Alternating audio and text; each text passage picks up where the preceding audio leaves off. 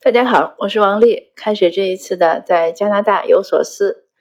这两天呢，下了几场大雨，又起了大风，所以海南这边呢，低气压貌似结束了。没有低气压，我就感觉到愉快许多了，也有了心情可以做更多的分享。今天是看到喜马拉雅它有一个召集活动，要讨论一下婚姻是不是要门当户对。这个问题呢，我觉得很有意思，也就想过来凑凑热闹。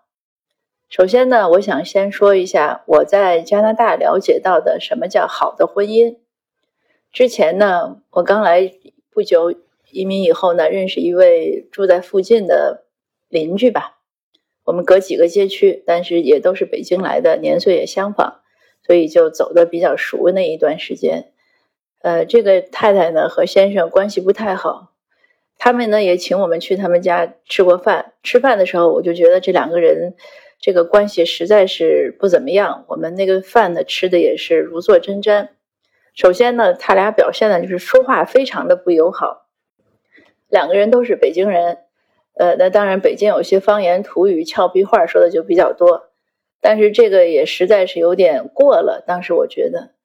那先生呢说太太说你这个怎么什么就是当时烧烤好像说你也不看着点火，你怎么这么不小心？然后呢，但是他表现的呢，就他说那个词儿呢，就是都是你脑袋被门夹了吗？然后太太回了一句呢是什么？我已经记不太清，总之也是一句程度相仿的一句 这个土话回过来。让我们觉得就是很不好意思，在那个那顿饭吃的好像两个人就剑拔弩张要吵架，但是不是，他俩就是这么一来一回的说话。后来我就问这太太，我说你俩说话不能友好点吗？然后这太太呢很诧异，她说我们俩说话怎么了？那我就当时也有点不好意思，我想我可能毕竟是北漂，没有那么熟悉北京的这个胡同文化，也可能他们就比较适应这样互相的骂来骂去。呃，人家不是打情骂俏嘛，可能这也是他们一种表达爱的方式。呃，但是呢，后来越来越熟之后呢，太太也跟我吐槽说他们婚姻不幸福。那我想我已经觉得他们确实不怎么幸福了。呃，但是太太后来也去，就最后他们是离婚了。在他咨询离婚的过程中呢，他专门找了一个这边的婚姻顾问，是付费的，一个小时多少钱？那这个婚姻顾问呢，就跟他讲说。这个加拿大认为的婚姻幸福的标准或者好的婚姻是什么呢？首先，夫妻双方要互相尊重；第二，要互相欣赏；第三呢，要有彼此都认可的和谐的性性生活。那如果不是这样呢？那这个婚姻顾问呢就认为需要改善，或者呢也可以用离婚来结束。那当然，从他们的婚姻看，他们肯定不是彼此尊重，要不然不会说那样的话，或者他们没有意识到说那样的话。说别人的脑袋像被门夹了，这种话不是一个尊重的话。那当然不说他们的婚姻了，他们后来也离婚了。但他跟我吐槽的时候，其实我也是不太赞同他们的婚姻继续下去。我是那种其实是属于劝离不劝和的人。为什么呢？因为我总觉得夫妻双方，你从现在基本上都是自由恋爱，没有包办婚姻，对吧？你从自由恋爱开始，不管几年或者几个月闪婚，哪怕几天。你总是有一个互相认识的过程，而且相处的过程，又一起生儿育女，一起打拼事业，一起移民，一起买房，经历了这么多，有一天你想离婚，那其实是你心里已经有一个答案，而且能让你去想这个离婚的这个想法的时候，那之前是有了很多铺垫，所以这样的情况下，我觉得劝和没有什么意义，就是已经不好了，而且也好不起来了，你让他好。合在一起，对彼此都是一种摧残。那所以，当我们知道好的婚姻标准的时候，你再回头看那个问题，说婚姻是不是要门当户对？那首先呢，要再说一下什么叫门当户对。那在我看来呢，婚姻是一定要匹配，因为你你想，你怎么样能互相尊重和互相欣赏？一定是对方有你尊重和值得你欣赏的地方，不管那些点是什么。如果没有这两点，那它当然是种不匹配，所以我想“门当户对”这个词呢，应该更更多的意思是指要匹配。匹配呢是很多方面的内容。那我认为呢，最重要的就是双方他在婚姻中想求得的那个东西，最重要的那几点，对方有，那这就是匹配。比如说，我们就说最简单的，那有的小姑娘呢，喜欢成熟的大叔，喜欢大叔有钱；那有的大叔呢，喜欢小姑娘美貌可爱。那当这两个人遇到一起，一个有钱的一个大叔找了一个可爱温柔的美貌的小姑娘，他俩都发现了身上有自己想，对方身上有自己想要的东西，那这就是一种匹配。所以有的人就会笑说：“哎，这个是是有些人，比如说找堂爹啊，或者说。”呃，有些男人贪图年轻美貌的姑娘啊，这样子，其实呢也不用笑人家，人家是真正明白自己想要什么。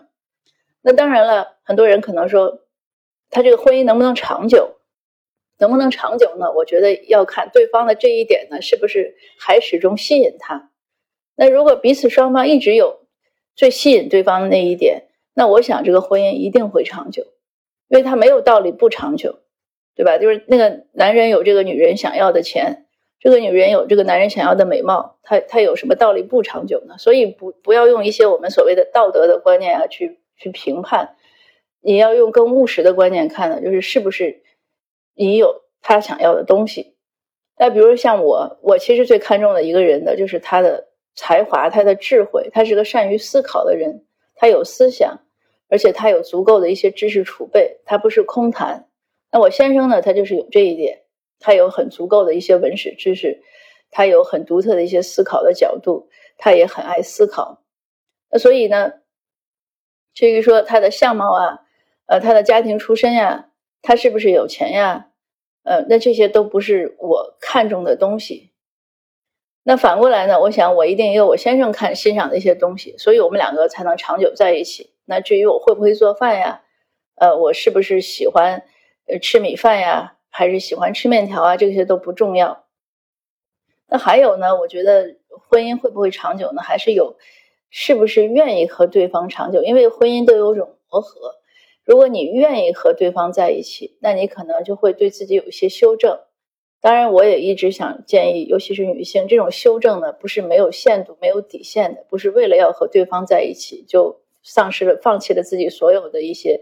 性格特点呀、爱好呀、愿望呀，就是一种有限度的双方的共同的互相的修正，一种互动，这样婚姻呢也能在一起。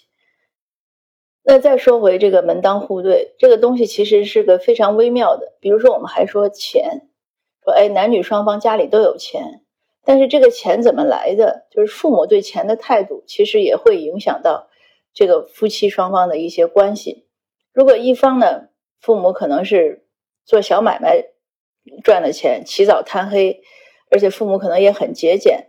那所以，那他家的这个花钱的风气虽然有钱，但是他家花钱的风气呢，肯定是不铺张，甚至呢有些过于的朴素。这这样情况其实我们都见过很多。但可能另一方呢，他的钱可能是批条的来的，或者是做金融产品一夜暴富，这钱呢在他们家就是个数字概念，那就无所谓。或者也可能他也赚钱很辛苦，但是他们家人花钱呢，呃，不能说大手大脚，但是确实是为了喜欢的就可以一掷千金，就没有那么算计。那这样两个人在一起呢，他一定也会有矛盾。虽然都有钱，你有几套房，我有几套房，但是他对花钱的这种观念是不一样的。那有的人呢，他可能没有那么有钱，但是他花钱的观念可能很洒脱，有钱就花，没钱就不花。喜欢什么咱就花，呃，不在乎那个数字。不喜欢的再便宜咱也不要。那哎，那这样的两个人呢，他可能也比较能般配。那我觉得还有什么？比如双方父母的关系。那有的家里呢，可能习惯于大男子汉主义；有的家里呢，嗯，不能说女女权至上吧，但是也可能就人人平等，或者家里可能妈妈还说了算。那这样两个家庭的孩子出来呢？他可能在一些生活上呢也会有矛盾，包括自己父母对祖父母，呃，或者或者对外祖父母的关系啊，就是对亲戚的这样的关系，对朋友的关系，这样很多观念不同呢，也会让两个人呢或者配般配或者不般配。那回到这个问题本身呢，我认为呢，呃，两个人一定是要般配，但这种般配呢，更多是在观念意识上。在思想方面，或者说在一些习惯上，即使是在财产物质上，呃，那可能说我们都有几位数的存款，但是呢，可能也要看这个，就是我刚才讲对这个钱的态度是怎么样。那比如说，有人就喜欢做婚前公证，觉得这样大家都清爽；有人觉得不喜欢，你这样一做就破坏了大家感情的纯洁性。但反过来说，感情的纯洁性是靠钱来维持的嘛？如果你把钱看成了和感情是等同等同的，那其实这个感情可能也不纯洁。所以好多事儿吧，呃，经不起细致推敲，不过也要细致推敲一下。另外呢，就是我们其实有些华人呢不太愿意谈论这种。夫妻的生活性关系，但这个其实很重要，因为之前我有一次有一个同学就跟我讲，他说，呃，我和我太太就是睡在上铺的兄弟，就自打生完孩子，那太太就带着孩子睡，和先生就没有任何亲密关系了。这些呢，其实也是值得我们注意的，因为毕竟这是一个现代的社会，它已经不是那么禁欲了，大家都提倡一种人性的充分的一种张扬。那今天呢，分享就到这儿，这就是我对婚姻的一些粗浅的看法吧，呃，也是供大家讨论。那我们下次见，谢谢您的收听。